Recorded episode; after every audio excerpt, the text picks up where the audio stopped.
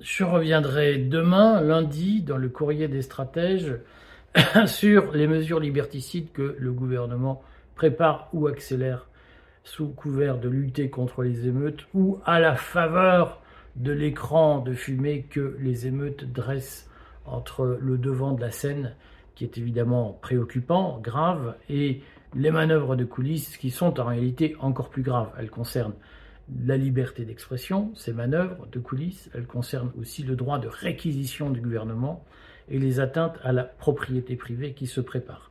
Lisez ce lundi nos articles dans le courrier des stratèges qui évoqueront ces sujets.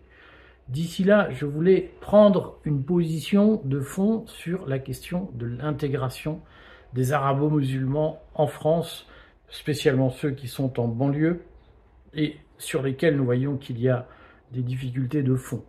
Constatons que l'État-providence a nourri une espèce de génération d'assistés qui considèrent que le pillage est une façon de s'approprier les biens d'autrui euh, plutôt normal. Alors, insistons-le, insistons sur ce point, ce, ne sont pas tous les jeunes de banlieue qui sont dans cette démarche, qui ont cet état d'esprit.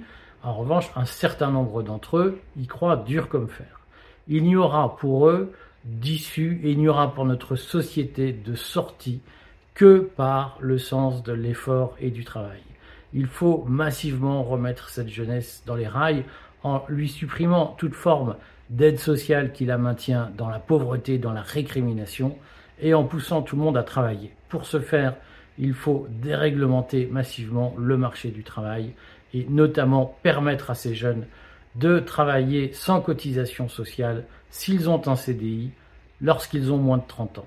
Il est important de produire un électrochoc sur le marché du travail pour sortir ces jeunes de l'assistance et les remettre, les remettre, les mettre sur la voie de l'intégration.